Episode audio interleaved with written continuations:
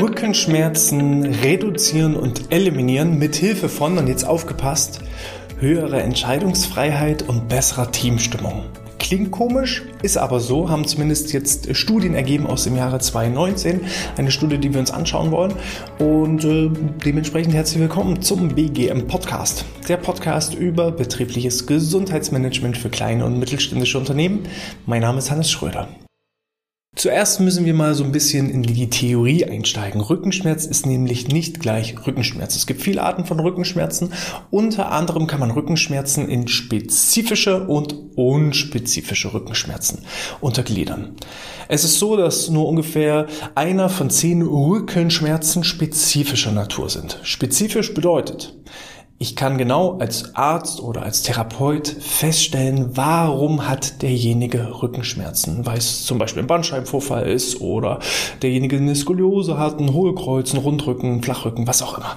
Also es ist konkret diagnostizierbar, spezifisch feststellbar, woher kommt der Rückenschmerz.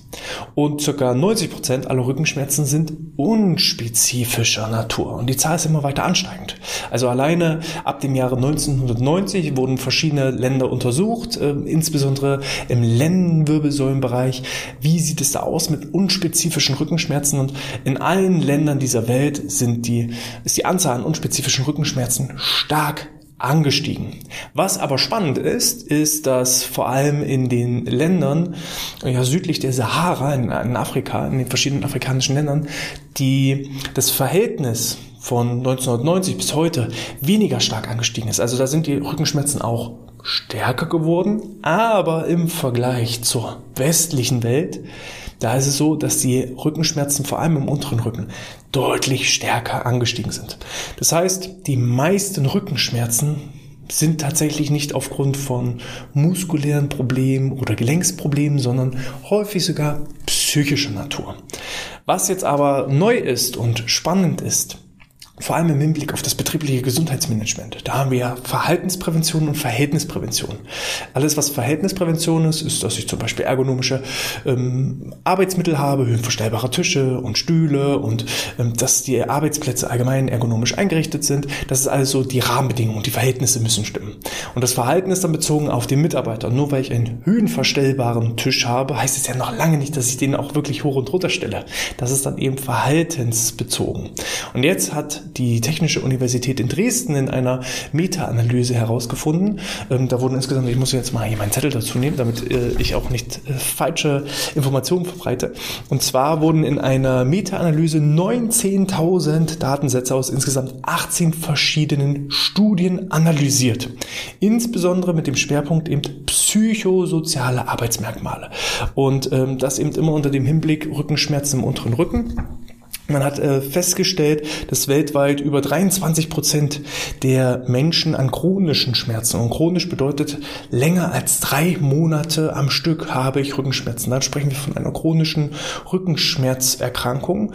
Und ähm, ja, damit ist das die am weitesten verbreitete chronische Schmerzerkrankung im unteren Rücken 23 Prozent. Also fast jeder vierte ja, zwischen jeder vierte und jeder fünfte in deiner Organisation sollte statistisch gesehen unter Schmerzen im unteren Rücken leiden. Und da wurde eben äh, mal geschaut, was sind denn da so die Einflussfaktoren? Sind es die Arbeitsmittel oder ist es vielleicht das Thema Führung? Und ähm, die Ergebnisse dieser Untersuchung waren ziemlich eindeutig. Man hat schon mal festgestellt, dass Menschen, mit einer höheren Arbeitsbelastung häufiger an chronischen Rückenschmerzen leiden als Menschen mit einer etwas niedrigeren Arbeitsbelastung. Heißt also auch schon mal das Thema so Zeitdruck und äh, Abgabefristen, also auch wieder viele psychosoziale Komponenten, die in die eigentliche Rückenschmerzgeschichte reinziehen. Und da hilft eben auch nicht die Massage am Arbeitsplatz. Es ist ja schön, wenn der Rücken durchgeknetet wird und ich dann so ein Wohlfühlgefühl habe. Aber rein muskulär ist ja da nicht die Ursache, sondern ich habe eben die hohen Arbeitsbelastungen, die dafür sorgen, dass ich Rückenschmerzen habe. Man hat aber auch gleichzeitig, und jetzt kommt das Spannende, was ich zumindest total spannend fand, herausgefunden, dass Arbeitnehmende mit einem deutlich höheren Handlungs- und Entscheidungsspielraum auch deutlich weniger betroffen waren. Also alleine schon, ob ich darüber bestimmen kann, welche Arbeiten mache ich, welche Arbeiten mache ich nicht oder wann mache ich welche Arbeiten. Also jegliche Handlungs- und Entscheidungsspielräume. Je größer der Handlungs- und Entscheidungsspielraum ist, umso geringer ist die Wahrscheinlichkeit, dass ich an chronischen unteren Rückenschmerzen leide. Und das war für mich so ein typischer Augenöffner, weil jetzt kommen wir im betrieblichen Gesundheitsmanagement eigentlich voll raus aus den klassischen, ich mache mal einen Rückenkurs und ich mache Massagen und ich mache mal einen Entspannungskurs und ich mache mal ähm, ergonomische Arbeitsplatzgestaltung und mache auch noch Schulungen zur ergonomischen Arbeitsplatzgestaltung. Das ist ja alles ganz nett. Wenn aber die Leute eben fremdbestimmt sind, kriegen sie trotzdem Rückenschmerzen, obwohl die eigentlichen Verhaltens- und verhältnispräventiven Ansätze geregelt sind. Wir sind jetzt hier schon drinne in die Neugestaltung und Umgestaltung von Arbeitsabläufen, Arbeitsprozessen hin zu mehr, ja, ich habe die Unternehmer im Unternehmen. Die Leute sind selbstbestimmter und entscheiden auch selbstständiger über ihre Arbeitsweise, um dann Rückenschmerzen, chronische Rückenschmerzen zu unterbinden. Und deshalb immer lege ich so die Betonung auf betriebliches Gesundheitsmanagement. Wir sind hier schon voll im Managementsystem drin. Ein weiteres Ergebnis war, um nicht den Ansatz zu verlieren, ähm, ein weiteres Ergebnis war, dass Rückenschmerzen weniger auftreten, wenn die betroffenen Menschen am Arbeitsplatz soziale Unterstützung von ihren Vorgesetzten und Kollegen und Kolleginnen erfahren. Also auch das Thema Teambildung, soziale Bindung, äh, miteinander statt gegeneinander ist ein ganz, ganz wichtiger Punkt. Und da sind wir im biopsychosozialen Ansatz.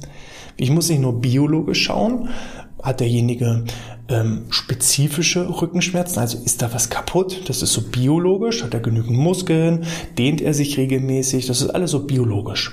Ich habe den psychologischen Ansatz, also fühlt er sich gestresst, ist er äh, irgendwie ja unter Zeitdruck, hat er Ängste, hat er Sorgen, hat er Zweifel, das ist alles psychisch gepaart eben auch mit Stress. Mm, und dann kommt der letzte Punkt, sozial.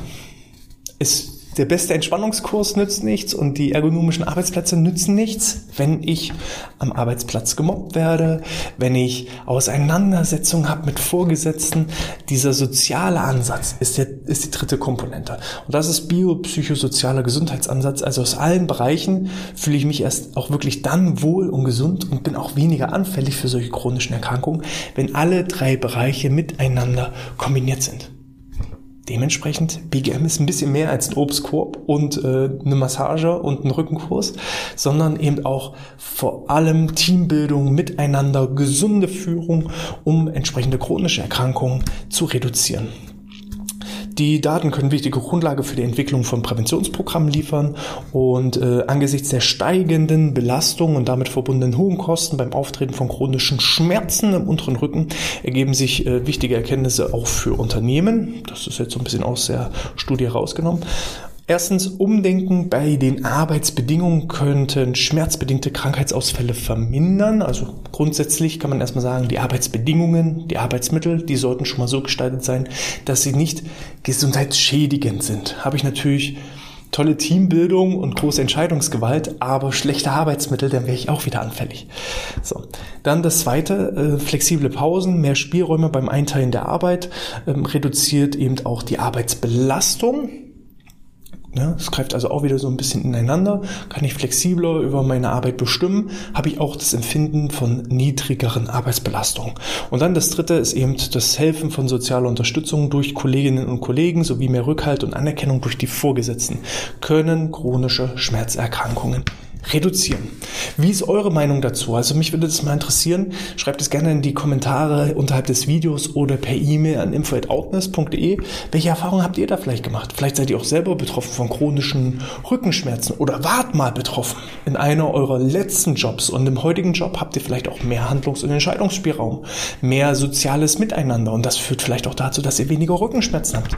Teilt da gerne eure Erfahrungen entweder als Kommentar oder als 5-Sterne-Bewertung in iTunes oder in der Apple Podcast Podcast-App oder per E-Mail an info.outness.de.